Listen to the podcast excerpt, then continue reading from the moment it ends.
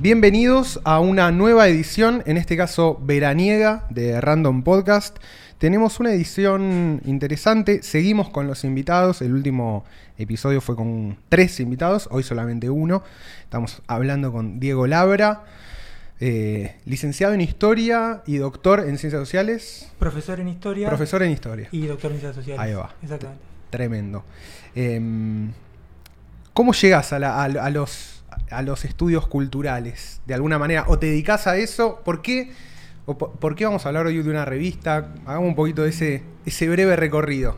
Bien, eh, digamos, yo en el momento en que tenía que ver de qué iba a ser la tesis, eh, siempre gravitaba hacia lo cultural porque es, es lo que me interesa, digamos. Y bueno, me metí a hacer una, mm, una tesis con eh, revistas del siglo XIX. Ahí va. Eh, y bueno, hice la tesis, la defendí, por eso soy doctor. Y después, bueno, con ver qué seguir, como que ya estaba medio, la, tenía las pestañas quemadas, ¿no? De, de la biblioteca y de las revistas antiguas. Entonces volví a un tema, digamos, que, que realmente siempre tuve cerca, que son eh, el tema del, del manga y el anime, que es, Ahí va. es un tema que se está estudiando mucho últimamente. Tengo muchos colegas que están metidos en ese tema, pero no se estudia demasiado del lado del que yo había entrado, digamos, había hecho mi doctorado, que era de lo editorial. Ahí va. No, entonces, y obviamente, digamos, si vas a trabajar con el manga y el anime en Argentina desde un costado editorial de las revistas, no hay otra puerta Que no- Ibrea, que claro. Ibrea y, y que láser, digamos. Totalmente, totalmente. Vamos, hoy vamos a hablar de revista Láser, una revista para nosotros, por lo menos ya, eh, en nuestro caso, yo tengo 34 años, vos Diego, ¿cuánto Igual. tenés? Igual, 34. Eh, para nosotros fue una revista completamente fundacional, para Argentina, bueno, como decís vos, completamente fundacional en, tanto lo que es la publicación de, manga acá. Y, hay y bueno, nada, y se da una, una cuestión medio loca que hay un montón de gente y un montón de gente que, que consume ávidamente manga y anime, pero que seguramente está, es mucho más joven que nosotros y no conoce eh, toda esa parte de la historia o cómo, cómo se dio todo el inicio de, de revista láser y demás. Así que me parece que por un lado es una especie de capítulo de random un poco, si se quiere, nostálgico, pero porque vamos al pasado, pero no nostálgico como, como de, de añorar un, un- pasado ideal, sino, bueno, revisamos un poco el pasado, en, en ese sentido por ahí más que nostálgico es histórico, y también un poco para que quede como, digo yo, como documento para el futuro, o documento para esto, para gente joven que se que está muy metida en la movida, eh, por decirle otaku, si está bien dicho o no, y pero que desconoce quizás completamente cómo fueron los orígenes y quizás ya es algo como que digo hoy por hoy creces y es una opción que ya existe y antes no existía. Entonces todo ese camino de, de pasar a existir y de, de- de no existir bueno es un poco lo que lo que vamos a revisar en este episodio de, de random Diego lo que lo que al respecto lo que quieras No, bueno, láser bueno si querés damos un poco de contexto respecto de láser Dale, hagamos como que estamos hablándole a un joven de 10, 12 años Eso. que mira mm, Attack on Titan que- eso eso eso me encanta y no, no sabe, bueno, qué fue Láser.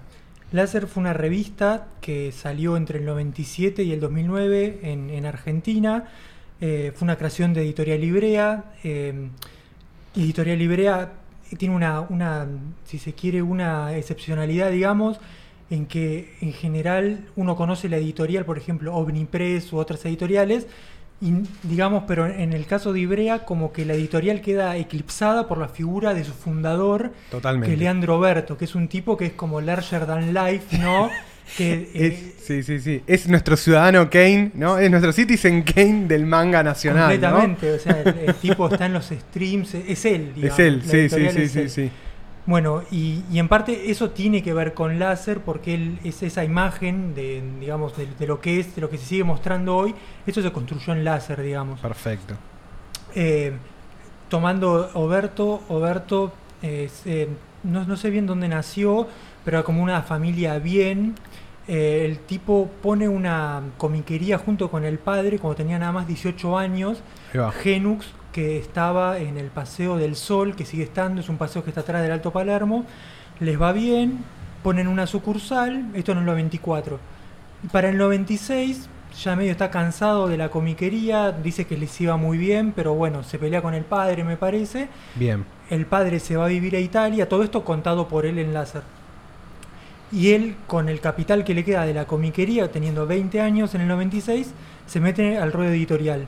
Primero como Genux Editorial, y él consigue una mm, consigue la licencia de más noventoso imposible de los cómics de Top Cow. De Top Cow, me acuerdo. Top Cow, sí. eh, Sí, sí, exactamente. De Image Comics. De Image. Comics, exactamente.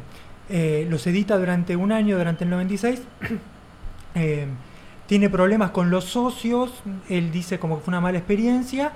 Y lo refunda ahí sí como Editorial Librea. Ahí va. Editorial Librea llamada así porque, según él, es la ciudad de Italia donde él compró su primera historieta cuando lo llevaban a pasear por Italia. O sea, ya una marca de clase también. Claro, sí, totalmente. Eh, bueno, y ahí aparece Ibrea en el 97 con tres productos, digamos. Con la, la continuación de la línea Top Cow, con Convergencia, que era una historieta que Sí, escribía me él, acuerdo que era malísima. una de ciencia ficción, Sí, pero sí, también sí. habla un poco de él, ¿no? Que el tipo arranca la editorial con una sí, con historieta. una. Sí, sí, sí, totalmente, totalmente. Y el tercer eh, producto es Revista, Revista Láser, Láser.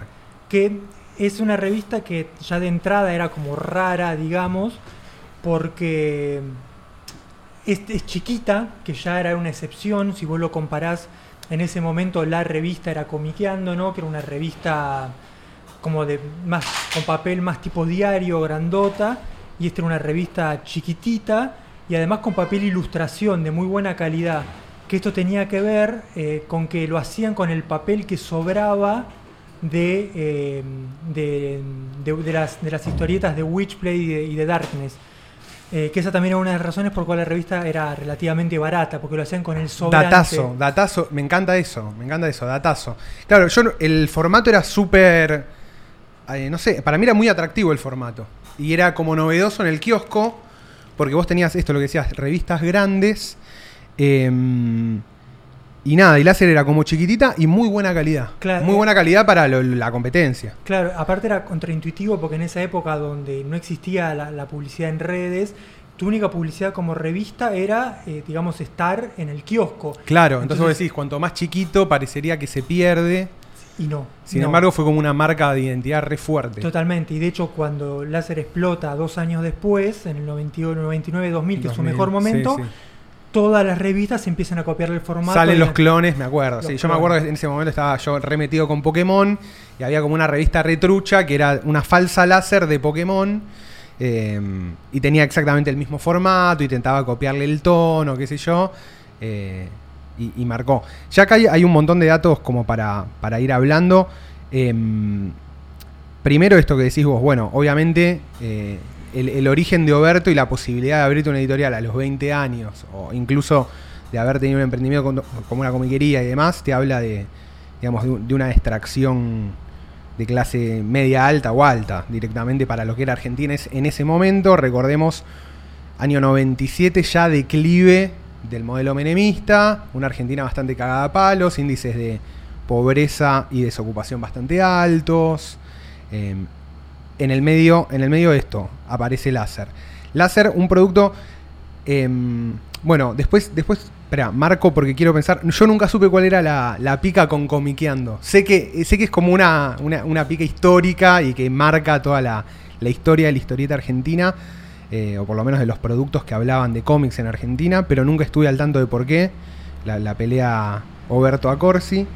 Eh, y obviamente Oberto, nada, un personaje súper, súper eh, como interesante o, o que, se, que se ponía al frente de, este proyecto. No era, que, no era un tipo que, que trabajaba más, digamos, sobre la sombra, sino que gran parte de la, del encanto de láser en ese momento y en ese contexto eran los editoriales de la revista, marca, históricos editoriales. Eh, hay uno muy famoso en el cual defiende a caballo y demás, eh, ese que, que quedó como meme si se quiere. Y después, bueno, todo lo que era el láser mail, que era como el correo de lectores. eh, y una especie medio de una revista que daba una sensación. Después lo que vino, obviamente, láser fue eh, eh, reemplazada de alguna manera en su función por internet. Porque algo que tenía la revista que siempre a mí me gustaba destacar es que la información que tenía era muy precisa. Tenía muy. O sea, era un muy buen producto en líneas generales, pero no tiraba fruta sobre lo que decía. Entonces, a la vez que vos en ese contexto te reías, te divertías, eh, tenía cierta marca de identidad y demás, accedía a información de, de buena calidad. Pensemos en estos años que ni siquiera existía Google todavía, ¿no? El buscador de moda era Yahoo, ¿no? El, el, buscador que manejaba Internet era Yahoo. Entonces, incluso Internet todavía no era la fuente inagotable de información que es hoy, la fuente de información precisa. Bueno, ahora hay todo un debate acerca de eso, que, que lo podemos decir, pegó la vuelta, ¿no? Como de información precisa a campañas de desinformación. Pero, pero lo que tenía láser era eso, ¿no? Como ah, te daba el dato justo, te daba la información justa y creo que eso la hacía destacar mucho sobre sus competencias. Y lo que y otra cosa que dijiste que me, copó es esto, ¿no? Como que el láser, claro, tiene tiene yo yo siempre sentí que tenía como varias épocas la, la revista, como una en el 98, 99 donde todo esto desde la experiencia personal, ¿no? Pero yo me acuerdo que un amigo tenía una, y el chiste era que había una foto de Sailor Moon en tetas, ¿no? Ese era como el, uh, mirá esto, qué sé yo, y la revista estaba como directamente en un segundo plano. Y después ya, verano del 99, 2000, donde, donde empieza a, por lo menos ya, yo ya tenía ahí 6, 7, 10 amigos que sabían lo que era, que se leía, y ya nos pasábamos la revista, nos reíamos de los chistes, se había ya como conformado el código común. En paralelo también a eso, las diferentes convenciones de cómics que, iban acompañando como este movimiento, ¿no? Eh, la Fantabaires, que termina. Yo me acuerdo de las. Por lo menos yo creo que la primera que fui fue en el 99.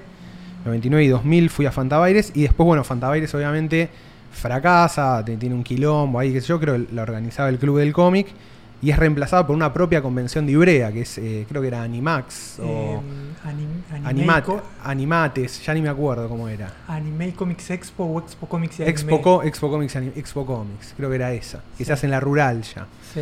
Eh, y después de eso, para mí ya viene la etapa como más tardía, si se quiere, que es del si se, 2001, 2002, hasta la que desaparece la revista, 2009, donde ya como, como que Ibrea pega el salto y se convierte, bueno, su producto fuerte pasa a ser la edición de, de manga y, y Láser va como en un fade out hasta que desaparece, ¿no? Bueno, si vamos a periodizarla, digamos, eh, yo digamos, como a grandes rasgos diría que la revista tiene como dos etapas, Claro. a, a grosso modo.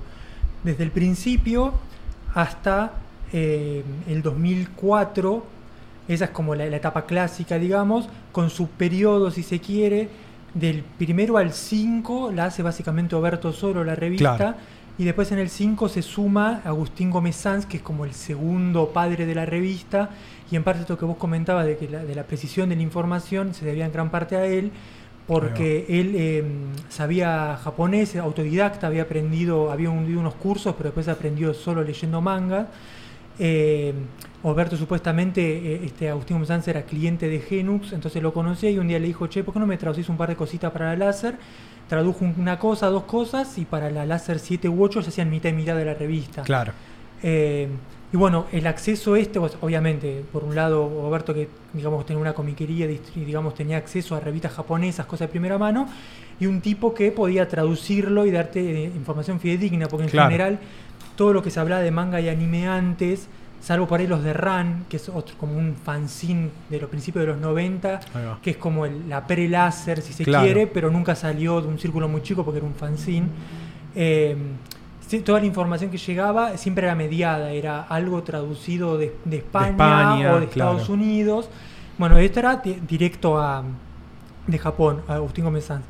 Y la, eh, la revista le va bien, siempre va vendiendo cada vez más. Y como vos decís, eh, explota en el, en 99, 98, 99, 2000, a caballo de, de dos cosas que son realmente son pues, exteriores al láser, pero que es algo que siempre supo hacer muy bien Oberto, muy bien capitalizadas por la claro, revista. Claro, claro. Eh, el boom de Dragon Ball, que explota, en Explota. el 98-99, y al toque después Pokémon. Pokémon, sí. ¿no? Eh, y la revista, eh, en esa época, si vos ves las primeras 12 revistas, creo que lo pone tres veces en la tapa a Dragon Ball, y tipo en la octava, ahí es cuando la revista pega un salto, y después en la onceava, que está de vuelta a Sí. Dragon Ball, esa es como la del despegue. La 11, digamos, sí, sí, sí. que La se tapa agotó. es, se agotó. Y- y- la tapa icónica de Goku Super Saiyan, Sí. Kame House de fondo. Sí, sí, sí. Y, y la tuvieron que. y la reeditaron, que es algo muy raro para una revista de ese tipo, la reeditaron con toda la información que habían sacado después de Dragon Ball, con todas las guías de episodios. Claro, claro, claro. Y en ese momento es cuando la revista empieza en, en mejor momento, tipo en el número 15, 16, estamos hablando de final de los, no- de los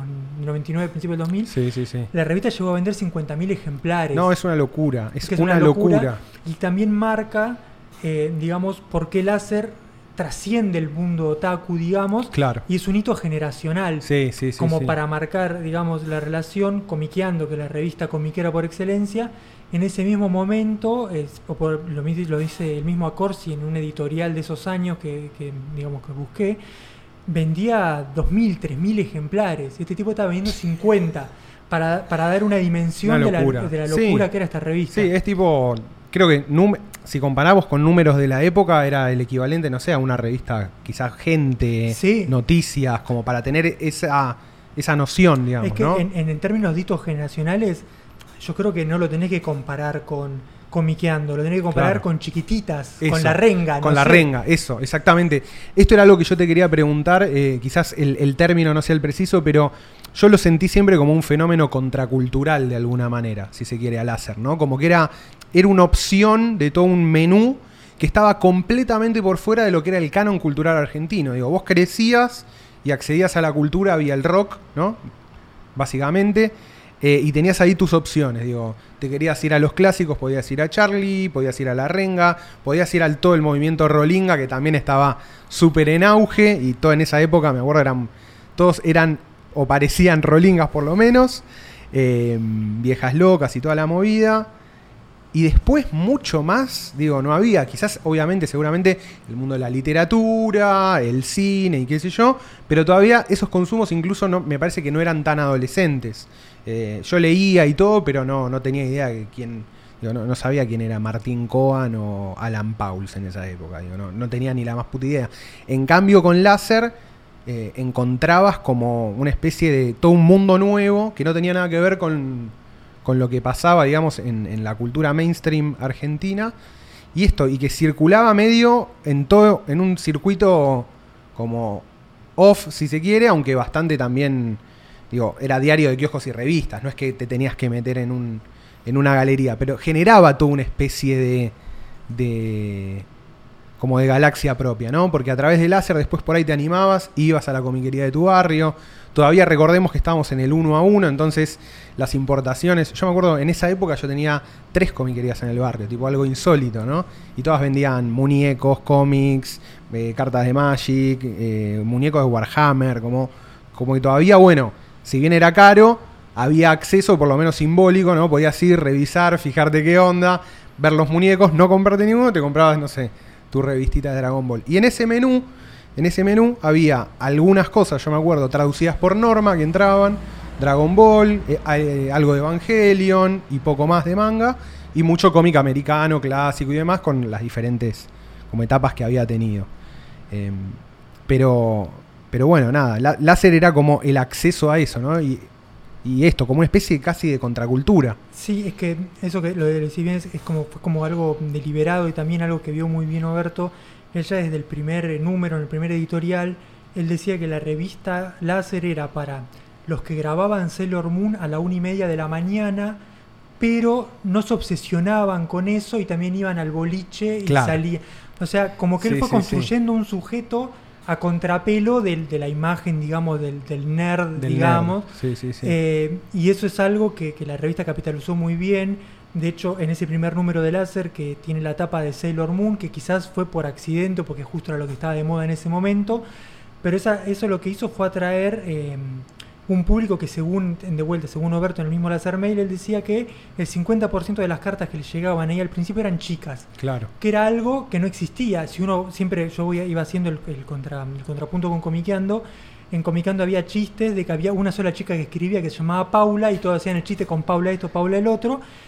Y de repente, gracias, obviamente, gracias al, al- al anime, digamos, a cosas como Sailor Moon y después Sakura, que atraían un público Sakura, femenino, eh, el tipo lo supo capitalizar y después eso engancha con, digamos, con las convenciones como Fantabares y digamos en, en otro editorial que es en la nota de Fantabaires que es muy que muy que dice mucho digamos de Oberto él dice bueno como y ahí viene un poco lo que decías de la pica con Comiqueando dice bueno esto cambió el, ya los que vienen son otra gente y él los describe como los chicos y chicas que van a recitales. Claro. Es, y él, digamos, como que construye un nuevo público de, para, el, para el manga y el anime en general. En ese sentido, el manga y el anime tiene más rock, si querés, Claro. que eh, la historieta de superhéroes que, que que venía con. No, no en sí, digamos, como, como objetos culturales en sí, sino como las trayectorias culturales que construidas en torno, digamos, y Claro. quién lo consume. Eh, y entonces sí, Láser se transforma en esa revista con ese tono. Y otra cosa que hace Oberto para capitalizar ese público preadolescente, adolescente de final de los 90, es que en el momento en que, obviamente, cuando algo se vuelve muy exitoso, se le pone la lupa encima, ¿no? Claro. Y en el momento en que explota el anime a final de los 90, al- eh, tanto como una madre, como, bueno, en su momento el que hizo el editorial más fuerte fue Daniel Haddad, dijeron, a ver, ¿qué es esto que están mirando los chicos? Y ahí Sí. miraron, ah, bueno, hay tetas, ah, hay sangre, hay, tipo, esto no son, no es, son los No son valores, claro, no son los valores familiares de, Claro, esto no son de los Astro dibujitos- Boy. Claro, esto no es, no- no es el Rey León que yo te llevo a ver al sí. cine. Y cuando se armó toda esa pica, que tuvo algunos momentos, eh, en- a Láser la tocó, en la, la Láser 17 en la ciudad de Buenos Aires, la, la hicieron circular con una bolsa negra. Claro. Eh, entonces en ese momento también la Láser se construye como, y ahí por ahí viene, eh, digamos, como, como un hilo, viste, ahora que, que- que se busca ¿no? esa, esa conexión entre el mundo eh, otaku y el mundo libertario, digamos, Sí. ahí se arma como, como una defensa de la libertad a ultranza, ¿no? De la láser, de nosotros defendemos la libertad de Presión, expresión totalmente. y todo eso. Y se arma así como en contra, como de un lado estaba Magic y del otro lado estaba Láser. Claro. No. Sí, porque Magic era como el, el- el canal que más pasaba quizás eh, eh, animación japonesa. Obviamente con el éxito de Dragon Ball y después se empieza a meter un montón de, de series más. Eh, me acuerdo Guerreras Mágicas. nada, bueno, cantidad. Eh, y se vendía como eso, era como la opción, ¿no? Que había era como la opción que había transado, o era el, el anime que se podía, que era pasamos animación japonesa, pero la censuramos, ¿no? Como le, sacamos lo que puede generar quilombos, porque obviamente es un canal para niños. Y en paralelo a eso también aparece, o sea, llega el momento de aparición de Locomotion, que quizás es justo, creo, me parece año 2000, por ahí, 99-2000 o 2000-2001, donde medio que se hace cargo también de esto y dice, ok, pasamos cosas que en Magic Kids no van a pasar nunca, ¿no? Y pasaban, qué sé yo, Evangelion, Sí, Akira, Ghost Akira, Ghost in the Shell, digamos, ese el, el- el pack inicial, ¿no? Que te, que te volaba la cabeza y después cosas, qué sé yo, no sé, como cosas directamente que eran. Me acuerdo uno que era Aika, que era Sí. fanservice puro, Sí. ¿entendés? Como Sí, muy subido de tono, Burn Up Warriors, cosas así. Eh, Saber Marionette y demás. Em, y como que un poco también se monta, o sea, eso es como una especie ya de, de segundo momento, si se quiere, ¿no? Como esto ya trascendió o, o- o pasó los filtros que te permitía la cultura en ese momento. Claro, es que realmente lo que pasó, que es, es algo que también que Oberto lo describe en un editorial muy famoso, creo que está en la Láser 13, que es cuando él patea el tablero y renuncia a... No, no renuncia, mejor dicho, eh, bardea al Magic en un editorial y por eso después lo- le piden que se retire del club del anime. Del club del anime, claro. Eh, lo que pasó es como se habla como la cultura de internet, ¿no? Que a veces sale una app o una página y después la gente termina haciendo con eso algo que no era lo que se esperaba que hicieran. Claro. Con Magic Kid pasó algo parecido. Los tipos pasaban de, en su momento pasaban eh, las cosas de Nickelodeon, después llega Nickelodeon, se quedan sin esos dibujos, después pasaban los Power Rangers, llega Fox Kids, se quedan sin esos programas. claro. Y los tipos, bueno, ¿qué hacemos? Como, eh, Oberto lo describe muy bien diciendo escapan para adelante, pero encontrando el anime, ¿no? Lo que pasa es que al pasar anime con, con el formato de cable de repetición 24 horas, de repente todos esos programas los pasaban a la madrugada en repeticiones, ¿no? Y capturó un público para el cual el canal no, no, no estaba preparado, porque Claro. el canal le vendía publicidad a, a- a, no sé, a Top Toys, a las compañías juguetes, a claro. Chocolinas, sí, cosas para niños. Para niños. Entonces el canal, entre esa encerrona, entre, bueno, de repente nos miran chicos de 15, 20 años, lo miraba mi viejo que miraba Dragon Ball conmigo, Claro. digamos. Entonces, ¿pero qué hacemos? ¿Le vendemos publicidad a Gillette o seguimos? o- entonces los tipos se quedaron empantanados ahí y ahí en ese filón donde se supo meter eh, Oberto eh, Láser y después Ibrea como con el manga y como bien vos decís, después apareció Locomotion a como hacerse cargo de eso que, y en ese ahora parece algo como común pero en ese momento era novedoso, por lo menos acá, esta idea de animación para adultos. Era Claro, como un sí, oxímoron, ¿no? Era un oxímoron, exactamente. Sí, acá estaba completamente asociado esto, dibujito animado, audiencia infantil, fin, ese era la. Ese era el, el- Y de hecho, todos los recuerdos que había de. Porque no. Obviamente no es la, no era ni siquiera. No era la primera vez que se veía anime en Argentina. Digo, Argentina tenía.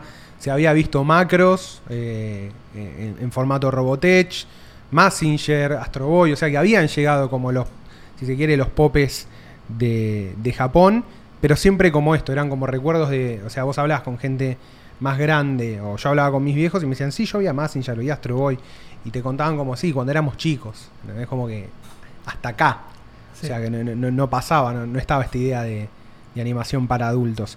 Y también un poco a uno le generaba, también era como vos siendo chico, decías, che, estoy viendo cosas, de- ¿no? Veías Akira o veías Ghost in the Shell, veías Evangelion y decías, che, estoy viendo cosas como que son como más complejas, más comprometidas o más, no sé eh, qué palabra usar, pero también tenía algo medio aspiracional, ¿no? Decir, bueno, veo esto que es medio, que si lo ve mi viejo, o sea, si me ven mis viejos mirando esto, un toque se van a asustar, ¿viste? Sí, no, yo en la nota esa que escribí sobre, sobre la revista para, para Panamá contaba esa anécdota que yo tengo el recuerdo patente de que tenía 10, 11 años y un amigo no sé dónde había sacado alguna láser, que fue mi primer contacto con la revista, y en un momento él tenía un, un padrastro que era medio jodido y el tipo Sí. dice, ¿qué, qué es esta ¿Qué? revista que, que están tan ahí leyendo escondida? Y agarramos y le empezamos a recortar para sacarle las tetas, para sacarle las cosas. Obviamente el tipo no era boludo, para la revista estaba llena de agujeros. dijo, ya está. Pero sí, claramente había algo así como de iniciático. Sí, sí, y, y de- digamos, en ese sentido, que siempre también, que es, que es un tema que del, del lado más académico, cuando se habla del anime, también eh, cuando se, se te plantean estas discusiones, y de hecho son discusiones que siguen existiendo al día de hoy, como pasó este caso con Dragon Ball el año pasado, y, y la idea del espectador infantil, ¿no? Que es algo como que, que, lo, que te atrae, porque es lo que vos decís, vos sentís que algo se te escapa, que no estás Sí. entendiendo todo. Uno, en- nosotros teníamos 12, 13 años cuando salió Evangelion y lo mirabas y te das cuenta que acá había algo más. Había Sí. dos, tres capas abajo. Abajo que no tenías ni idea. A mí me pasó, yo me acuerdo que yo vi todo Evangelion en el verano del 2000 y cuando empiezo la, la escuela me encuentro con otro pibe, eh, yo entro en una escuela técnica. Da la casualidad que en la escuela técnica todos jugaban más, eran como todos nerds, todos jugaban Magic, todos jugaban Pokémon, entonces dije, no, llegué al, lugar perfecto. Y un amigo me pasa de End of Evangelion en VHS. La vemos, ¿viste? Nos juntamos en casa, todos, justo mis viejos se iban, dije, bueno, perfecto, la vemos. Terminó la película y yo quedé tipo en Pampa y la vía, ¿entendés? Como digo, ¿qué carajo? O sea, no, la no entendí nada, o sea, entiendo la parte de la acción, todo, pero sé que hay, como decís vos, dos, tres o diez capas a las cuales no puedo acceder. Y durante años quedar pedaleando y buscando artbooks, eh, lecturas, artículos que te hablaban y te explicaban y te decían, no, bueno, la metáfora de esto, lo otro, o todos los, todos los elementos que habían agarrado. Bueno, yo, yo recuerdo, yo tenía la, la Laser Plus 2, que era especial de Evangelion. Evangelion, y era como una Biblia, tenía desvencijada porque supuestamente lo que tenía era una traducción de un, de un panfletito que te daban cuando ibas a ver la película de cine en Japón, que era como una suerte de diccionario de conceptos. O sea, vos ya te das cuenta que ya la serie en Japón se planteaba, Claro, ¿no? Como sí, como necesitas un... eh, y sí, era, era, y aparte tenías el, el mundo del, del gnosticismo, de- del sí, misticismo sí. judío, del Totalmente. psicoanálisis. Todo, todo, todo. Eh, y sí, y eso es, eso es un, es un hito, es un poco como láser, un hito generacional que mucha gente después siguió su vida, consiguió laburo, se casó y nunca más miró para atrás, pero eh, digamos, pero como que está ahí, es como algo que quedó de una época también, Sí, ¿no? sí, sí, sí. Sí, tiene mucho de eso, tiene mucho de, de, de como monolito, ¿viste? Como que esto eh, pasó. Y, sobre, y, y un poco, bueno, ese clima de época también se empieza a pasa eso, en esos dos o tres años se empieza a ver como, bueno, empiezan a aparecer en la televisión, canales nuevos, las convenciones empiezan cada vez a crecer más. eh, como que se empieza medio de alguna manera a normalizar o a institucionalizar y Brea tiene, empieza a dar unos pasos eh, en torno a convertirse en, una, o como decías vos, con, e- retomando ese origen donde tenía varios productos. Me acuerdo que sale la Ultra, que era como la revista donde tenían más cómics. Como que ellos siempre tuvieron, o por lo menos se veía, que siempre tenían esa intención de expandir lo que era el menú o revivir la tradición de historieta nacional argentina. eh, que, que les termina, o sea, no termina de funcionar eso. La, Ultra que era, era una revista mismo formato que la láser, e ilustración, y venía con, creo que venía con tres historietas. Venía Convergencia, que era Alberto, que lo gracioso era que tenía como unos globos de texto que eran toda la página casi. Monólogos. Que eran monólogos. Eh, después Anita, la hija de Verdugo, estaba buenísimo. Y después tuvo su propio tomo compilatorio, recopilatorio. De hecho, ese la tengo. Era, para mí era el mejor de todos. Y Cuatro Segundos, que era una especie de sitcom de cuatro amigos muy porteños, perdedores. Que también era bastante divertida. Estaba ahí como en el tono de la revista. Y después se viene el gran salto, ¿no? O sea, el, me acuerdo lo primero que, que anuncia Ibrea o por lo menos yo, un día me acuerdo que fui a, voy a la comiquería justamente a buscar a ver si había salido la nueva láser y veo tipo un tomo de, de Ranma, el número uno de Ranma. digo, ¿para qué es esto? Y abro y digo, no, pero esto, esto lo editorió, como, ¿qué, qué, pasó? Sí, sí, eh, digamos, como que editar manga de alguna manera siempre estuvo en el plan de, de Oberto, que digamos, viniendo de su propia comiquería, él sabía que funcionaba. Eh, según cuenta él, él durante del 96 al 99, que es cuando sale Ranma, ellos persiguieron varias cosas. persi- obviamente, eh, él, él hubiera preferido arrancar con Sailor Moon y con Dragon Ball, que Claro, hubiera, que hubiera pero sido lo que más hubiera funcionado. Pero bueno, son de, una, de la editorial Shueisha, que es la editorial más grande de, de historieta en, en- y de hecho casi la editorial más grande de Japón, que es, en- digamos, es, es famosamente muy complejo conseguir los derechos para editar manga. Eh, incluso tiene un- una, una regla tautológica supuestamente que dicen que para poder editar manga vos tenés que haber editado, editado manga. ¿no? ¿Y cómo- entonces, ¿cómo empiezo? es una cosa, es kafkiano, ¿no? Eh, entonces, bueno, Tremendo. él lo que encuentra es, para entrar, eh, que él se va a Estados Unidos y a través del licenciatario norteamericano logra conseguir. Ranma. Eh, y, y bueno, entonces sí, sale primero con Ranma, prueban varios formatos. Eh, primero salía a 5 pesos, después salió 3 con, lo, lo- lo bajó a 3,50. Eh, y ahí cuando lo baja a 3,50, que eso es algo que, digamos, un, eh, hablábamos un poco, lo caracterizamos Oberto, así algo que incluso los que lo odian lo tienen que admitir, el tipo es un gran empresario. No, es un gran, eso es innegable. un gran innegable. empresario. Entonces el tipo al año de sacar Ranma, bebe como venía a la mano, estamos hablando de 99, ya como si bien vos decías, es 2000 ya esto, es segundo año 2000, las papas ya estaban quemando. El tipo dice, no, esto va a funcionar nada más si es masivo, digamos. Claro. Entonces lo que hace es agarra, agarra estos tomitos de 100 páginas, ahora estamos acostumbrados a los que somos preciosos, a los japoneses, son de 200. 200. Estos eran de 100, un poquito más grandes. Entonces dice, voy a bajar los precios de, de 5 a 3,50. Y larga. eh, Evangelion, Macro 7 Trash y Fujiyugi sale un poquitito después, me parece. Pero Sí, hay como que pero- abre la paleta ahí. eh, y bueno, justo engancha, eh, digamos, como la ola, cuando estaba levantando la ola de Evangelion y la Sí. barrena, Evangelion explota. Tengo entendido por los números que él tira que llegó a vender 15.000 ejemplares por, por, eh, Por por número. número. Supuestamente en esa época la revista de historieta más vendida de Argentina era Cazador y vendía 7 y una historieta yankee vendía 2, 3. Todos estos números que da Oberto Sí, en el Laser en el Mail, Laser ¿no? Es- Sí, es sí, creo reventar. Sí, totalmente. Pero bueno, como para tener una- un, un marco. eh, bueno, y ahí la- larga la línea de, de- de manga. Y que además, para diferenciarla, digamos, uno era sensiblemente más barato que los cómics españoles. Claro. Evangelion de Norma salía más del doble. Sí, sí, sí. Eh, después, eh, la otra ventaja que explota Oberto es el tema de la distribución en el circuito de kioscos. Y yo es algo que es, es muy difícil de constatar porque tendrá que hacer un estudio más de corte sociológico con encuestas. Pero yo he notado, digamos, el fandom en el conurbano del manga y el anime. Ahí va. Cuando el, cuando el fandom de comiquero de los superhéroes está mucho más concentrado en Capital. Me gusta, me gusta, Por- la, me gusta la hipótesis. Es que sí, porque claramente como que digamos el kiosco le permitió llegar al conurbano Sí. y hablar al resto del país. Una ¿no? capilaridad que, que no existía y que no existe con comiquería. No, no, todavía Claro. no. Y después la otra gran apuesta que hizo, que todavía trae cola, digamos, y esto es una edición que él tomó en base al éxito de Láser, fue hacer eh, ediciones muy localistas, Sí. con sí, las sí, sí. famosas traducciones porteñas. Claro, que hoy están en Out of Context Ibrea, ¿no? La cuenta de Twitter. Exactamente. De- sí, sí. Sí, me acuerdo que. Me acuerdo que él de, de- de- seguramente leerlo en algún editorial, pero como que fue una decisión estilística, ¿no? Dijeron, no, no, nosotros vamos a traducir a castellano rioplatense, como se habla acá.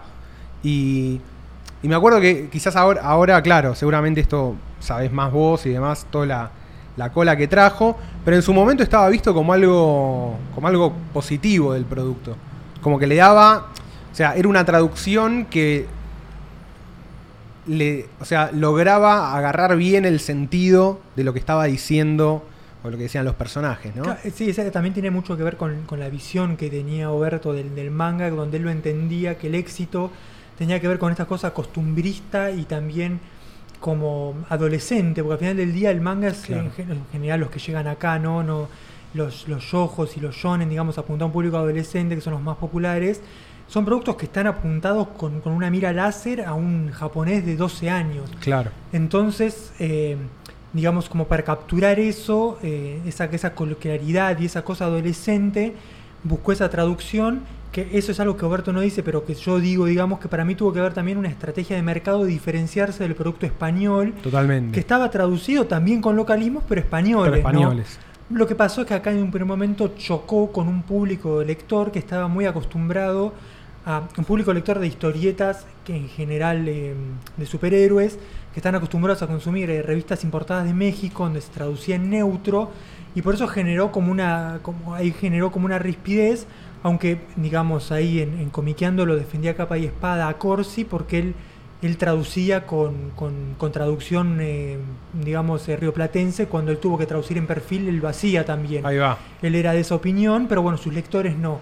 Pero lo que pasa es que como esta, digamos estos mangas fueron la primera historieta de la generación, porque era, como decís vos, veníamos de la tele y nuestra primera historieta, mucha, mi primera historieta la que compré con mi plata fue el Evangelio número uno.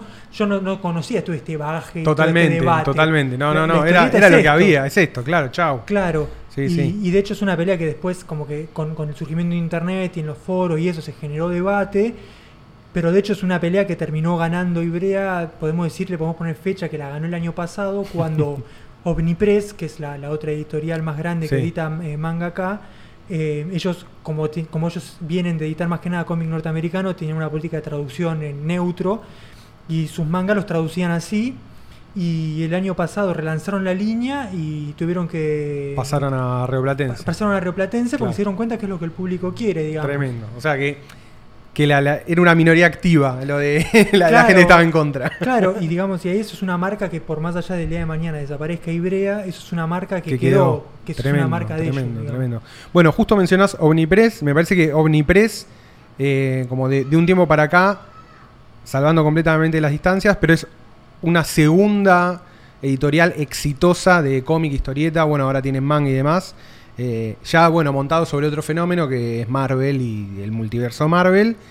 Pero hasta, podemos decir que hasta Omnipress no había casi ninguna editorial que había logrado lo que logró Ibrea, ¿no? Que es eh, pasar de ser una revista de altísima circulación a directamente abrir un nuevo mercado, si se quiere, ¿no? Porque, ¿qué es lo que hizo acá? Sí, no, no, no, no, no existe. Y de hecho eso es como la otra cosa, digamos, que uno tiene que ponderar cuando piensa toda esa trayectoria de los primeros años de Ibrea, es que eh, el tipo construyó todo esto en el momento en que el barco se estaba hundiendo. Claro, sí. Porque La, industria de la historieta en Argentina se, estaba desde el, desde el 94-95, que es cuando realmente explota el tema de la importación y el circuito de comiquerías se realmente cobra vitalidad, digamos.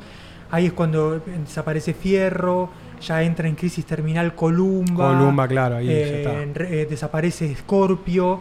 Digamos, en ese marco, que digamos, si vos agarrás, eh, hay un par de notas muy buenas en Comiqueando donde entrevistaba a la gente del palo y realmente hay un clima de, funeral total. El tipo a contrapelo arma todo esto. y obviamente que también en parte logra sobrevivir la crisis, que es otra parte que también, si, no, si esto no se entiende, Ibrea, que él cuando ya se la ve venir mal, antes de la crisis a, principios del 2001, mediados del 2001, eh, él se va a, España y funda Ibrea España. Sí. Eh, que realmente, digamos, es como una tercer fuerza en España, pero realmente es mucho más modesta claro. de lo que es acá, digamos. Es, es, una es la tercera editorial en cantidad de cosas que edita, pero realmente es más parecido a lo que podría ser acá no sé, un ovni, como que no tiene un catálogo tan amplio, pero bueno, ya tener la pata en dos mercados, encima del acceso a divisas y todo lo que significa estar en Europa, eh, le permite negociar de otro lugar y según él, eh, según editoriales de los tipo de ya de la segunda época del ASA, 2005-2006, él cuenta como que de ahí del, del 2001 al 2004, 2005, como que la línea se mantuvo gracias a, a España, A digamos. España, claro, sí, sí. y, sí. de- y eso también te da una visión del tipo como que a- apostaba a futuro, si querés, de alguna manera, de, digamos, de, de- de bancar el déficit acá, digamos, donde él siempre tuvo, y hasta que ahora llegó Panini, la- una multinacional, a competirlo un poco, siempre tuvo una, una cuota completamente monopólica del, Claro. del- del mercado, digamos. Sí, sí, sí. sí. Eh, pero sí, sí, y después, bueno, el gran competidor que salió en su momento, que era como la repetición de la historia, fue el ARP, que fue una editorial también fundada por chicos de 18 años, con, con padres, pero en este caso eran, era gente con mucha más plata que los padres de Oberto. Eh, el padre de, de uno de ellos, eh, Fito Reina se llamaba el chico, eh, siempre se lo menciona, el, el padre de él era, es el dueño de una editorial que se llama Catapulta, que es una editorial que hace libros infantiles y eso, pero realmente el tipo es el maneja la, la cámara del libro más importante de Argentina y Claro, se organiza, o sea, un es peso pesado. pes- pesado. Y por eso tres pibes de 18 años lograron, eh, con su momento cuando largan en 2009, salen con Naruto, One Piece y Death Note. Eso te iba a decir. Eso era esa otra editorial que en ese momento le robó como el fuego sagrado. Claro, y- Pero salían, eso, salieron con tres tanques. Yo no sabía esa historia, por ejemplo. Claro, bueno, y eso lo consiguieron eh, negociado a través, obvia, yo calculo que el que se sentó en la mesa a negociar ahí fue el padre de los pibes, obvio. con la espalda que tenía el tipo. Tengo entendido que los, los derechos de esas historietas las consiguieron a través de Planeta, ¿no? de la editorial eh, española, que es, que es una multinacional colosal. eh, y en ese caso la historia sí fue más como uno se la podría esperar. Fueron los pibes que chocaron la Ferrari de papá porque tenían los títulos más convocantes y, Y no pudieron- y no, pu- no pudieron, aunque digamos eh, lo que donde se cruza la historia con láser y nos lleva digamos como a retomarla un poco es que supuestamente el origen del ARP está atado al final del láser porque cuenta la leyenda que eh, cuando en un momento cuando estaban negociando todos estos eh, estos derechos eh, los de los muchachos estos del ARP eh, vienen los japoneses a ver cómo venía la mano en 2008 2009 y supuestamente es la gente del ARP que le muestra a Una láser. una láser Esa es la, la leyenda negra. la leyenda negra. Y supuestamente, digo, los japoneses son tan- Sí, de vuelta sí. son famosamente quisquillosos con qué se hace, Con, su- con sus imágenes, sus IPs, digamos.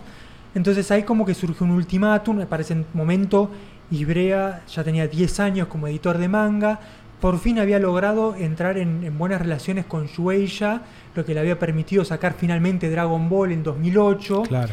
Eh, Claro, y- sí, porque si nos vamos a, a ver, y sacó todos los tanques, sacó Dragon Ball, sacó Caballeros. eh, en ese mo claro, es digamos como que, que lle- que llegaron realmente como 7, 8 años tarde porque le costó mucho establecer relación con esta editorial que es la editorial.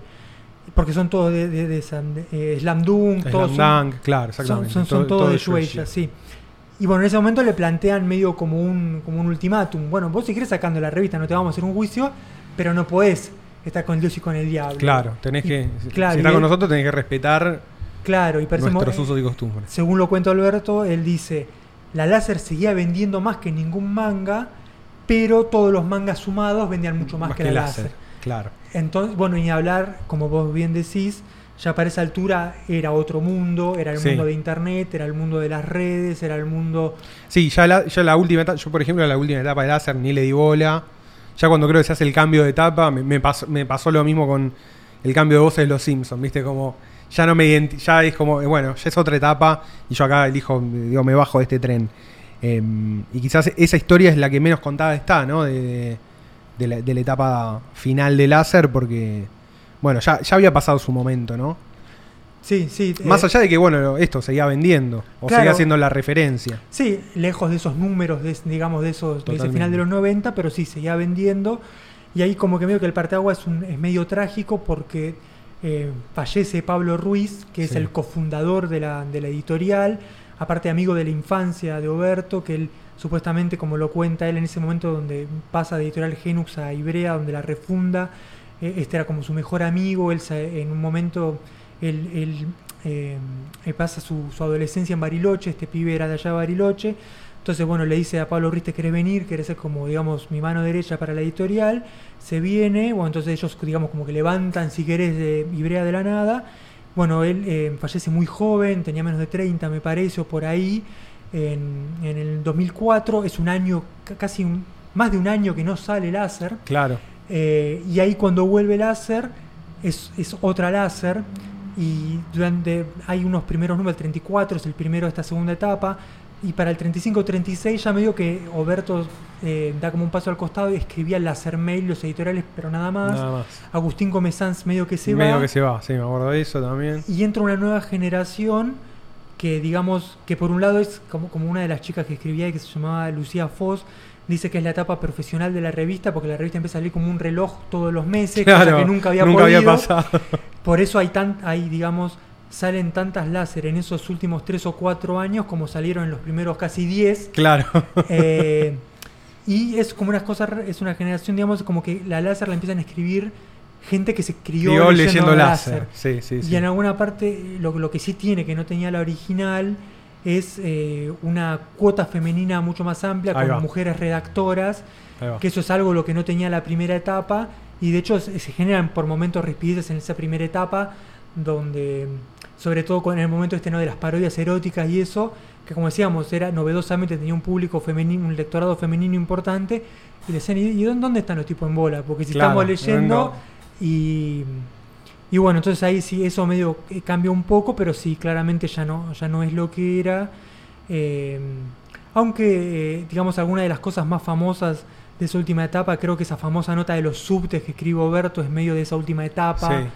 Eh, y a la revista también medio que bus- busca como, como esto, como ya el, el tema de la información y la inmediatez, e incluso esta sociabilidad del hacer mail, ya no, no, no Ya son no exclusivos de sí, la revista. Exactamente. Entonces como que buscan como aportar desde otro lado y como que ponerle hac- hacían una sección donde hablaban de las mejores series de la temporada de anime, como ponerle una cuota como de como de tastemaker si querés como Claro, sí, más de curador curador completamente que directamente de ser la fuente. que- Claro. Que era lo que había pasado claro años antes. Claro, trataron de reencontrar mucha más sección de contenido propio. Había una que se llamaba eh, El mundo de Rogelio, que era como un, per- como un personaje, que era como un- una parodia de un otaku medio pajero, como la parte estaba como manchada la, la revista. El infame submundo de Edu, eh, Edu Kisser, eh, ay, siempre se me va el apellido, que es uno de histórico de láser. Sí, sí, sí. eh, que hacía una, una subsección con, con chicas en body painting, hoy canceladísimo. sí, canceladísimo, imposible. Im- No, eh, disclaimer, ¿no? To- toda la primera etapa de láser hoy es eh, no pasa no pasa el filtro, digamos, de la cultura actual. No, y- Eh, es como que por eso también siempre es, hablamos de láser en contexto, digamos, lo que era la cultura en esa época. Ninguno de los debates que estaban hoy, o por lo- no estaban en, en- por lo menos en los que lo leíamos, o por ahí sí, en una parte muy chica.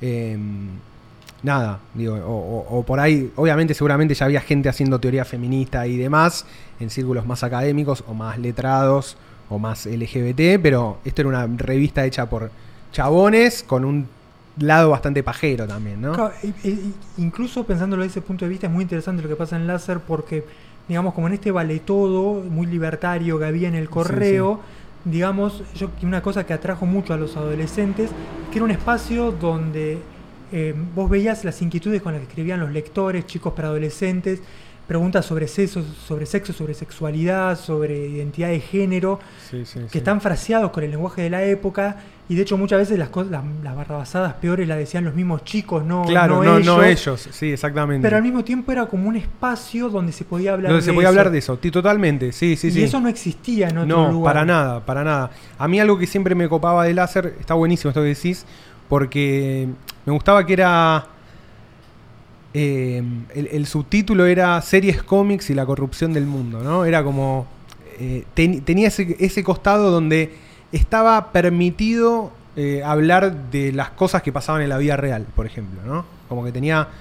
Y, y eso era súper novedoso también. Era como decir, bueno, acá nos sacamos la careta y podemos hablar de lo que queramos, ya sea desde el anonimato o de lo que sea. Mismo la- las editoriales de, pol- de política, de la, la- la- editorial esta, está buenísima la conexión, me quedo pensando, la conexión Libertad, ya estaba en el, en el origen, defendiendo a Caballo, pero desde su punto de vista, digamos, de un punto de vista completamente empresario, Eh, y quizás el tiempo le dio la razón a Oberto en ese sentido. Digo, no de defender a Caballo, pero claramente el tipo tenía una visión empresaria muy marcada y es la visión que le permite desarrollar Ibrea, ¿no? No, sí, completamente. Incluso es muy gracioso porque él eh, defiende a Caballo en, en, un, en un láser mail y al otro número le mete un impuesto a la revista que lo parte que al lo parte medio y el chabón sale a putearlo. Eh, sí, hay como una tensión, él tiene una, una mirada no libertaria, sino más bien liberal. Liberal, y, sí, li- sí, liberal sí. en el sentido más pleno, por, por- de vuelta, él, por ahí se hacían chistes, había, se había mu- mucho chiste, por ejemplo, con los caballeros del zodiaco y todo, eh, que, que por ahí hoy no pasan la, digamos, como la sensibilidad moderna. eh, pero sin embargo, siempre como se ha después, tipo, vos querés ser gay, está todo Está bien, todo ¿no? bien, Esta, esa mirada más liberal. eh, y, y en el sentido co- como empresa siempre hay como una tensión ahí de que, digamos, realmente a, a Ibrea un poco de proteccionismo le conviene, digamos, Sí. ¿no? Pues si tiene que competir. De todos modos, él siempre, él siempre de, de la boca para afuera siempre tiene una postura de que venga y nosotros le competimos y de hecho lo han hecho y en ese sentido uno no, no le puede No le decir nada. Porque sí, ellos sí. siempre han ido con, con precios bajos, digamos, y en eso siempre le han ganado a las editoriales Sí, europeas, sí, una, digamos. una, una mirada eh, popular de mercado, ¿no? Es Es, que es- es eso, Oberto es eso, es, como economía popular de mercado. Es que ¿no? totalmente, es, es una uno cuando, cuando, cuando mira la historia editorial y eso, es totalmente es populismo de mercado. Es populismo de mercado, que contrario a la, a la tradición más liberal en Argentina, que generalmente estaba asociado, por lo menos hasta esta última reformulación de las ideas liberales, a algo mucho más elitista, ¿no? Sí. Como que en Argentina el liberalismo estaba completamente asociado a, una- a la élite, a la élite económica, a la élite, no sé, intelectual, lo que sea. Y de hecho es interesante porque un poco de ese lado es que viene esta pica con comiqueando. Ahí va. Porque, digamos, eh, en su momento cuando, cuando aparece comiqueando, eh, aparece como un fanzine en los 80 y después se lanza como una revista de circulación más grande en, en la mitad de los 90. Como que a Corsi un poco como que tiene una, una mirada de intentar legitimar la historieta eh, o cómic, como le diría él, como un noveno arte, ¿no? De instalarlo como, como algo más, eh, como un consumo, eh, digamos, a, a nivel artístico, ¿no? Claro. Como, como elevarlo, ¿no? Como, como una cosa en los márgenes de la cultura. Y en ese sentido se entronca un poco con, con, salvando la distancia, con, con el proyecto de más de revista Fierno, esta historieta más artística, más Totalmente. europea. Sí, sí. Aunque a Corsi, como, como él consumió toda su vida superhéroes, ahí le, engan- le enganchaba toda la cosa vertiguera, ¿no? De Sandman, Claro, que, sí, que- que también tenía pretensiones artísticas, ¿no? E intelectuales. Y en este sentido, digamos, uno es muy, es muy interesante leer el primer editorial de, de la, de la Comicando en el 94. De repente es como una cosa medio triunfalista en ese primer editorial de tipo, bueno, llegamos, los tipos estaba sacando editorial perfil de escena argentina, había salido las, las Batman de, de Tim Burton, que había sido un exitazo, como que, como que bueno, se hizo mainstream Claro. el superhéroe, llegamos, Llegamos. ahora nosotros somos el Somos la cultura, claro. Le duró 15 minutos. 15 minutos, ¡pum! Goku les toca la puerta. Y un poco viene de ahí, o sea, en- de- no es, no es- la, la pica no fue tanto eh, Oberto contra Corsi, de hecho ellos lo Sí. desmintieron muchas veces, sacaban fotos juntos, Claro, como estaba todo bien. Estaba todo bien, era más bien los lectores de Kiomiqueando con, digamos, esta nueva guardia, porque también, digamos, esto que decía cuando contaba que, que en creo que, que hablé hablando de la Fantabaires 99 de- o 2000, que Oberto dice, bueno, hubo un recambio generacional, como salieron los, los, los, los gorditos eh, eh, temerosos que dibujan historieta y no le hablan a nadie, y entró un público adolescente que va a recitales, que vienen los chicos con sus novias. Obviamente, ¿a quién le estaba Sí, sí, insultando? sí, a los lectores de Comiqueando, ¿no? obvio. Entonces, hay- viene por ese lado un poco la pica que, de vuelta, siempre la buscaron de- desactivar, sobre todo a Corsi. Y de hecho, si uno lee láser, esa pica no la ve No demasiado. la ve, no, no, no, por eso yo me de esto era como que más de grande me, No, me enteré, porque leyendo láser no, no, no sacabas esas conclusiones. No, no, es, esa- es- de hecho, ni te enterabas que existía comiqueando. Creo No. que hay una foto en un Fantabaires que decía acá con la gente de comiqueando, como todo bien, y esa era la única referencia al asunto, ¿no? Claro, no, eso, eso se veía plenamente en el correo de Comiqueando, Claro. digamos. y de alguna manera, un poco la- la- del lado por el que lo encaraba, digamos, a Corsi cuando lo tenía que articular de una manera un poco más, viste, no. Es una, es una cagada del anime, como decían los lectores de él. Sí, sí. eh, era esta idea de como, como que siempre comiqueando se presentó como una cosa de eso, como, como una cosa de curaduría de nosotros, no como, como a Corsi lo llamaron la papa fina, ¿no? La papa fina, ahí no va. como, como una historieta que, que tiene una pretensión más artística, que va por encima del mainstream, que busca decir algo.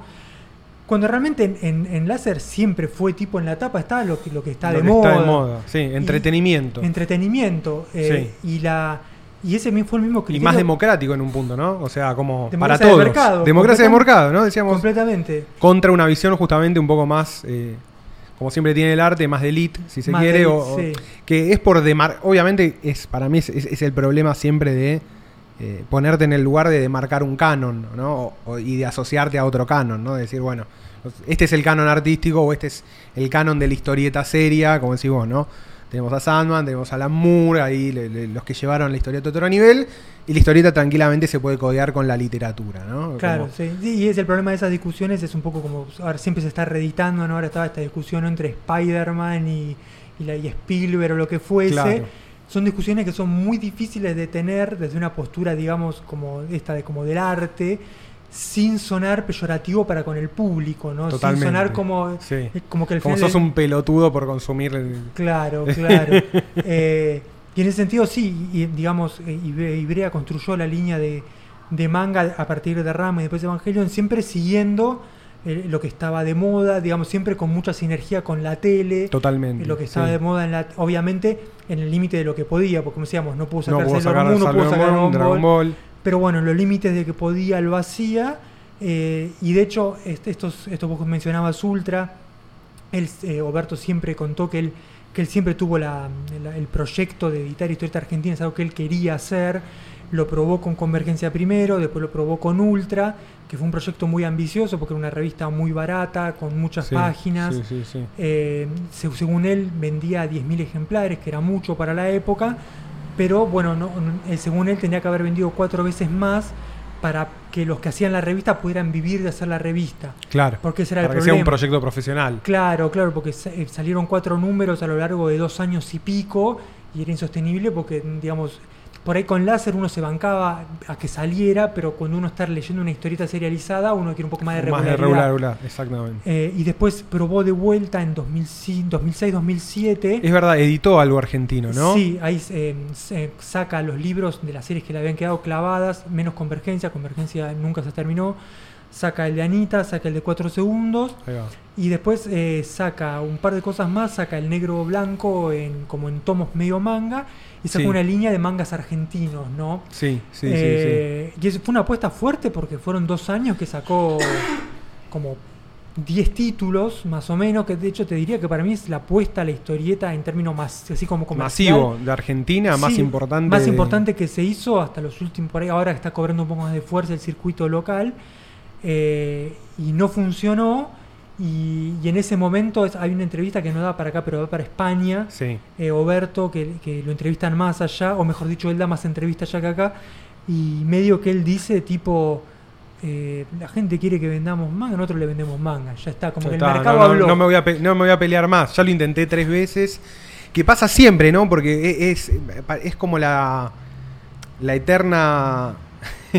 La eterna discusión de Argentina, o por lo menos. eh, vos decís, bueno, los lectores están, ¿no? Como hay gente que lee manga, hay gente que lee eh, cómic norteamericano, hay gente que lee cómic europeo, está la tradición, está lo que fue revista Editorial Columba, el Tony, D'Artagnan, todo, todas, Super Scorpio, tenés Fierro, tenés Cazador y después murió.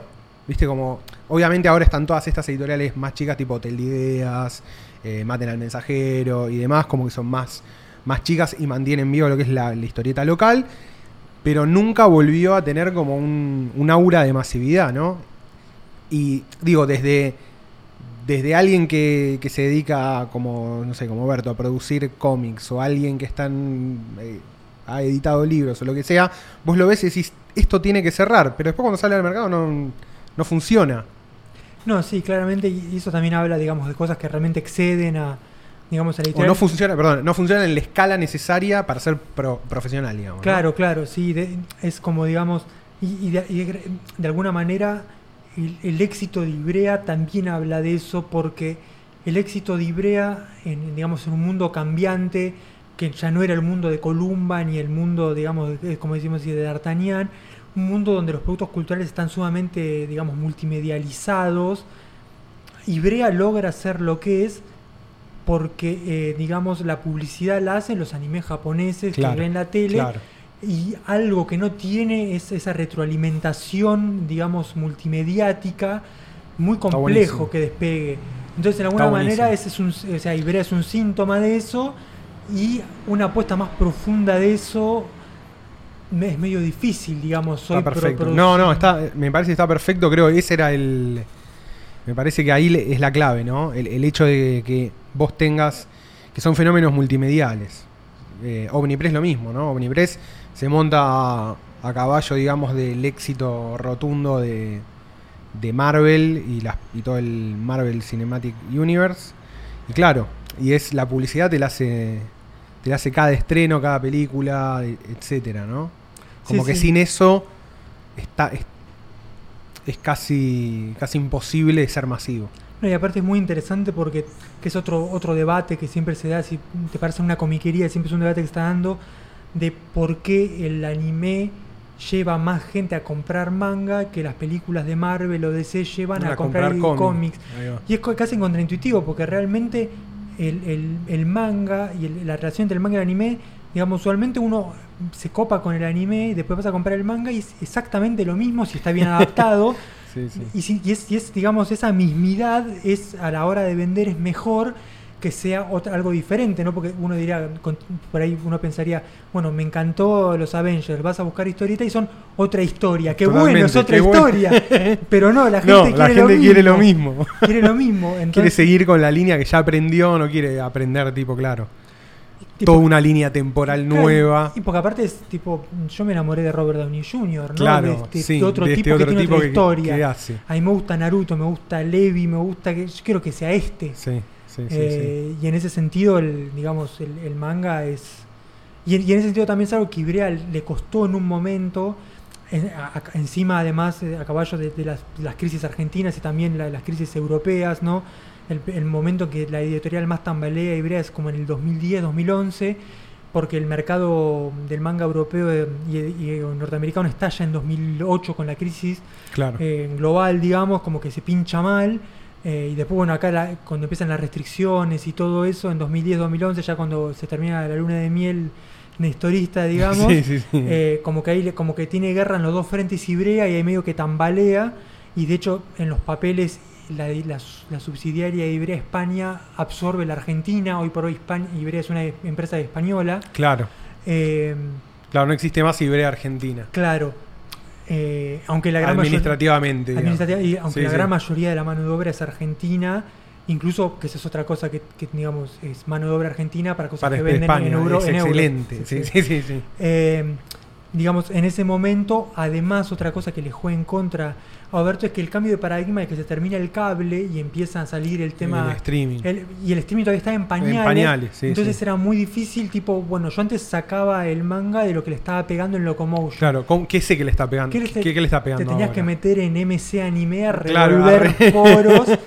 Claro, eh, ¿qué, es lo que la gente ahora consume más que nada? claro, y ese generó como un. como Sí, un- una pérdida de la brújula, ¿no? Claro, hasta que ya después, ya para el más para el para el más avanzado de la década del 2010, ya como que se arma un circuito de, de redes y, y Brea después fue muy ducho en, en- en el manejo de sus redes, su Facebook, su sobre todo su Facebook y también tiene un blog y, y la gente en el blog está todo el tiempo saca esto, saca esto, saca esto y el tipo es, Saca. una, es una topadora de datos Claro. eh, y entonces más o menos por ahí pueden, pueden medir. Pero en primer momento fue como fue como un cambio de paradigma dentro del cambio de paradigma, ¿no? Claro, Con- está con buenísimo, de, de- está de buenísimo. internet. Tremendo, tremendo todo. Em, ¿Algo más que se te ocurra, Diego? Que. no sé, no, no sé. Creo que hablamos un montón de todo. Sí, Hablamos sí, un montón de todo. Fuimos oscilando, sí, sí, sí, sí. Em, nada, muy bueno. eh, me encantó. Voy a ver, tenía una listita hecha. A ver si me quedó algo en el tintero a mí, por lo menos. No, lo que se me ocurre por ahí para decir que eh, incluso cuando est- estamos hablando, ¿no? De, un poco, siempre que un poco uno habla un poco con nostalgia, ¿no? Este final de los 90 al 2000, porque es lo que uno le tocó vivir. Pero de hecho, el mejor momento de la editorial del manga en Argentina es hoy. Claro, El presente. El presente. Nun- Sí, sí, sí. Nunca estuvo tan bien. Nunca estuvo tan bien y tuvo, digamos, esto es una, una tendencia global porque se, se ve, se, se puede ver con números en mercados donde tienen, eh, donde hay más datos, como en el yankee o el francés. Claro. Eh, tuvo, o sea, el- la pandemia levantó todos los mercados editoriales de libro, de lo que sea, de historieta también, de manga más que nada, y eso se sintió mucho acá. Y Brea estaba en el medio de un momento de que en 2016 desembarca Panini, que es, eh, es una multinacional Ahí va. italiana, que es, una, es la editorial de, de historieta más grande del mundo, creo. Los tipos tienen, son los dueños de, eh, de- publican Marvel para toda Europa y, y- y para Brasil también. Acá desembarcaron, creo, con las colecciones de los kioscos de diarios, ¿no? Las Sí. de tapa dura. sí, sí, que te, te armaban tipo la biblioteca de lee todo. Sí, eh, tipo- con, con los lomitos, con los arman el lomitos que arman el dibujo. Que para el toque del coleccionista. No, no, no. son- te- son- te- te- es te- droga. va, de- va derecho al cerebro, ¿viste? Sí, Excelente. Excelente, sí, Y sí. Panini entra en 2016, primero sacan, eh, creo que salen con Assassination Classroom y One Punch Man, que intentaban hacer lo mismo que hacían otros países latinoamericanos, que es mandar los saldos que les sobraban de México. En México eh, son monopolio total. Claro, maneja todo Panini. todo y bueno hay de vuelta una muestra de digamos de la cultura del manga que generó Ibrea la gente se les puso del culo le dijo traducímelo en argentino ponele sobre cubierta esta calidad de papel no va y aparentemente el mercado argentino es suficientemente jugoso para que los tipos recalcularan y Y lo empezaran a- y lo hicieran Tremendo. O sea que, claro, ya no, no es un mercado de saldo para ellos, sino que tuvieron Sí. que ajustarse a la- a los al gusto local. al gusto local. Y ahí, bueno, la es la primera vez que se le plantaron en serio a Ibrea. Eh, empezaron a, en un momento sacaban parejo, o sea, si salían 40 tomos de manga en Argentina eran 20-20. Y ahí Oberto lo que hace es, eh, digamos, como, bueno, a todo o nada, matar o morir, empieza a licenciar, licenciar, licenciar. Y le vino bien porque justo, pum, coronavirus, pandemia, la gente en la casa, el que tuvo la suerte de no quedarse sin laburo, tenía la plata que iba el del cine, de la Sí, cena, todo, todo eso quedó a disposición y, Y fue toda manga. fue toda manga. y, y de hecho, supuestamente como que ahora, eh, em, eh, ¿cómo se llama esta? Tokyo Revengers, Chainsaw Man, la serie del Sí. momento, están rompiendo récord. Nunca se vendió tanto manga en Argentina como se está vendiendo hoy. Tremendo, O sea, tremendo. es- o sea que, que tam- también eso, es, no es solo, justamente decíamos, no es solo un podcast nostálgico, sino que la actualidad del manga sobrepasa a, a sus momentos fundacionales, a todo. Totalmente, es una historia abierta. eh, como decíamos, OVNI relanzó su línea para intentar ponerse a tiro. eh, O sea que hoy tenemos tres actores locales: Panini, Ibrea y OVNI. y después tenés algunos más chiquitos como Utopía, que es una editorial de. Que, la, que es una, realmente es una editorial muy chica, pero la maneja una de las personas que, que está me- en el tema de la revistería. Ah, sí. Eh, y sacan, sac- sacaron, una- sacaron sobre todo cosas más atractivas de cómics, sacaron Saga, The Ahí va. tuvieron un par de Ahí hits va. que justo le engancharon con la El serie. la- timing perfecto, bueno, Sí. The Voice, claro. Bueno, Saga también, que fue un gran, una gran movida editorial hace unos Sí, años. eh, sacaron Umbrella Academy que también le engancharon justito. Claro. Bueno, y con el manga están en medio ahí, como que les está costando, porque sacan un tomo, por ahí pasando tres meses y no sale el segundo. Bueno, están ahí peleándola. Claro. Y yo creo que es cuestión de tiempo a que entre con fuerza mm, por ahí, no sé, Planeta, alguna español. Si sí, se siguen las ventas así. Pero sí, esto es, digamos, es una historia abierta, digamos, con, me encanta, me con, encanta. con, subes- con subidas y bajas, que eso es un poco la historia de Ibrea, porque por ahí en otros lugares la, la historia es, Es más lineal, hacia arriba, hacia claro. arriba, pero acá, bueno, con contratiempos, con crisis, con idas y vueltas, pero, pero sí, digamos, eh, y como que hace valer su lugar como la editorial que, digamos, como que de, de alguna manera inventó el manga en Argentina y, y como que pu- puso las reglas de juego porque, Totalmente. porque llegó primero, digamos. Totalmente, totalmente. Eh, ¿hay, ¿Hay algún, digo, hay algún legado que haya dejado, bueno, decíamos, Ibrea claramente sí, pero Láser, ¿qué, qué, qué queda para la posteridad de Láser? O más allá de la, de la nostalgia de nuestros años de juventud y, y todo ese como momento de efervescencia. Mm, Es difícil, o sea, ha hecho, ha hecho- había un proyecto que está, que está medio retrasado, supuestamente querían sacar una láser nueva. Sí, yo había leído algo, eso, había leído algo en Facebook, como que había, habían amagado con una vuelta, Sí, se diluyó, que iba a ser más de entrevistas, o sea, como contenido atemporal. Supuestamente iba a tener una mini novela de Oberto. Ahí va. que es- es- lo voy a comprar nada más para leer. Solo para eso. solo para Eh, eso. Sí, sí, obvio. Pero mm, es como, de, de alguna manera, yo creo que. Si, si los. En el sentido de. Es que es raro porque, bueno, desaparecieron las revistas, como que la difusión de historieta, como que.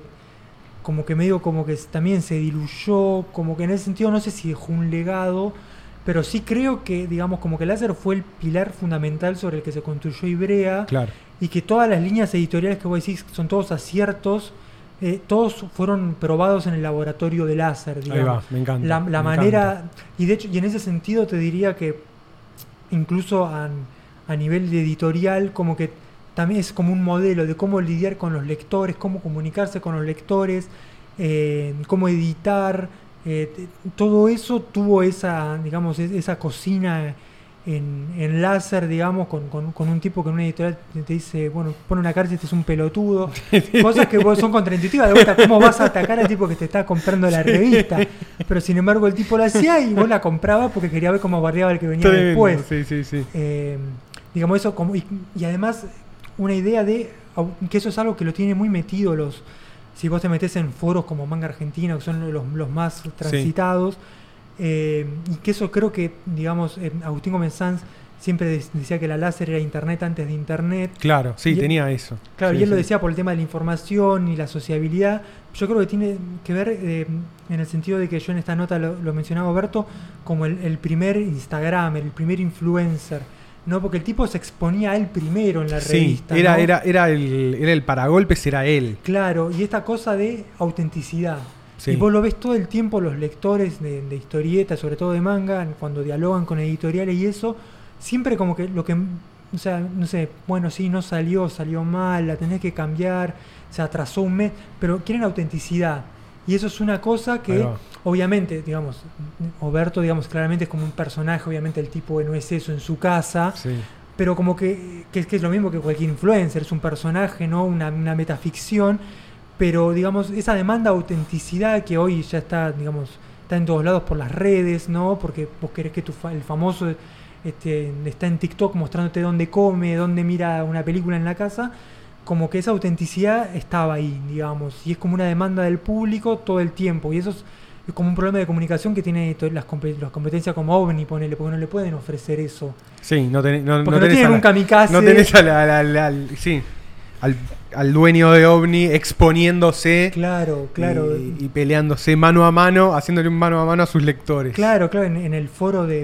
en el- Que lo, que lo loco, lo loco es eso, ¿no? Porque como que más allá de, de- de esto, del tono burlón o las peleas o lo que sea, el hecho de que, que te nombre alguien así era como que le importabas en algún Sí. punto, ¿no? Por más que sea para decirte sos un pelotudo o los que le robaban, me acuerdo de todos los quilombos de que le robaban manga en, o, o revistas en Fantabaires y que siempre era como, esta es la última que hacemos, no abrimos más el stand.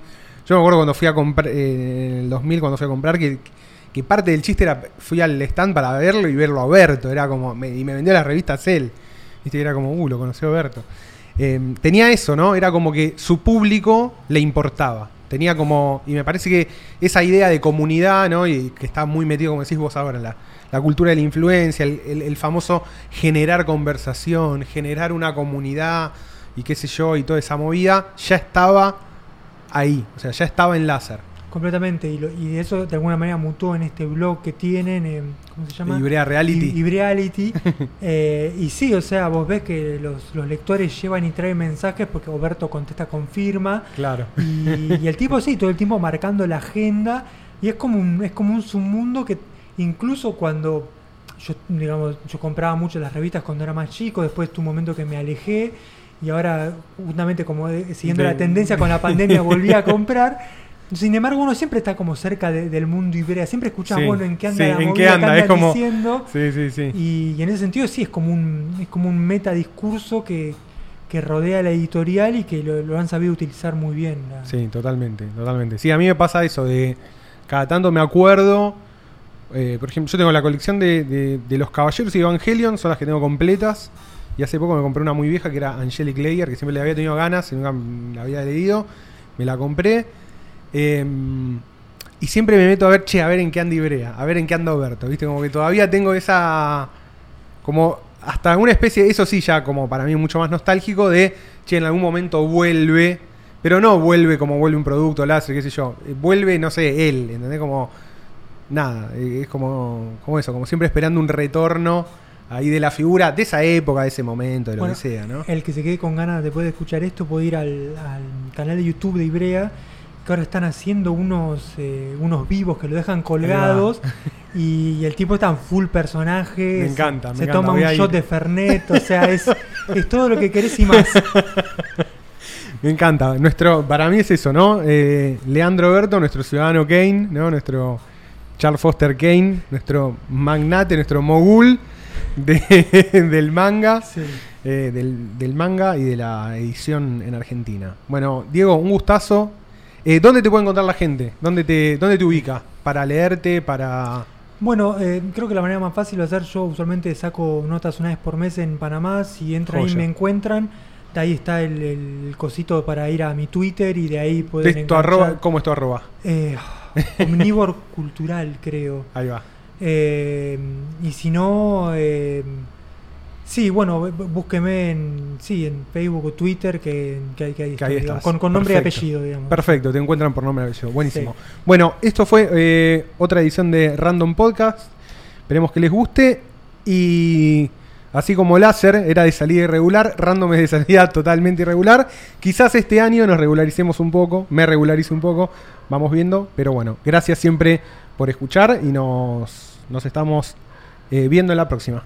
Un saludo.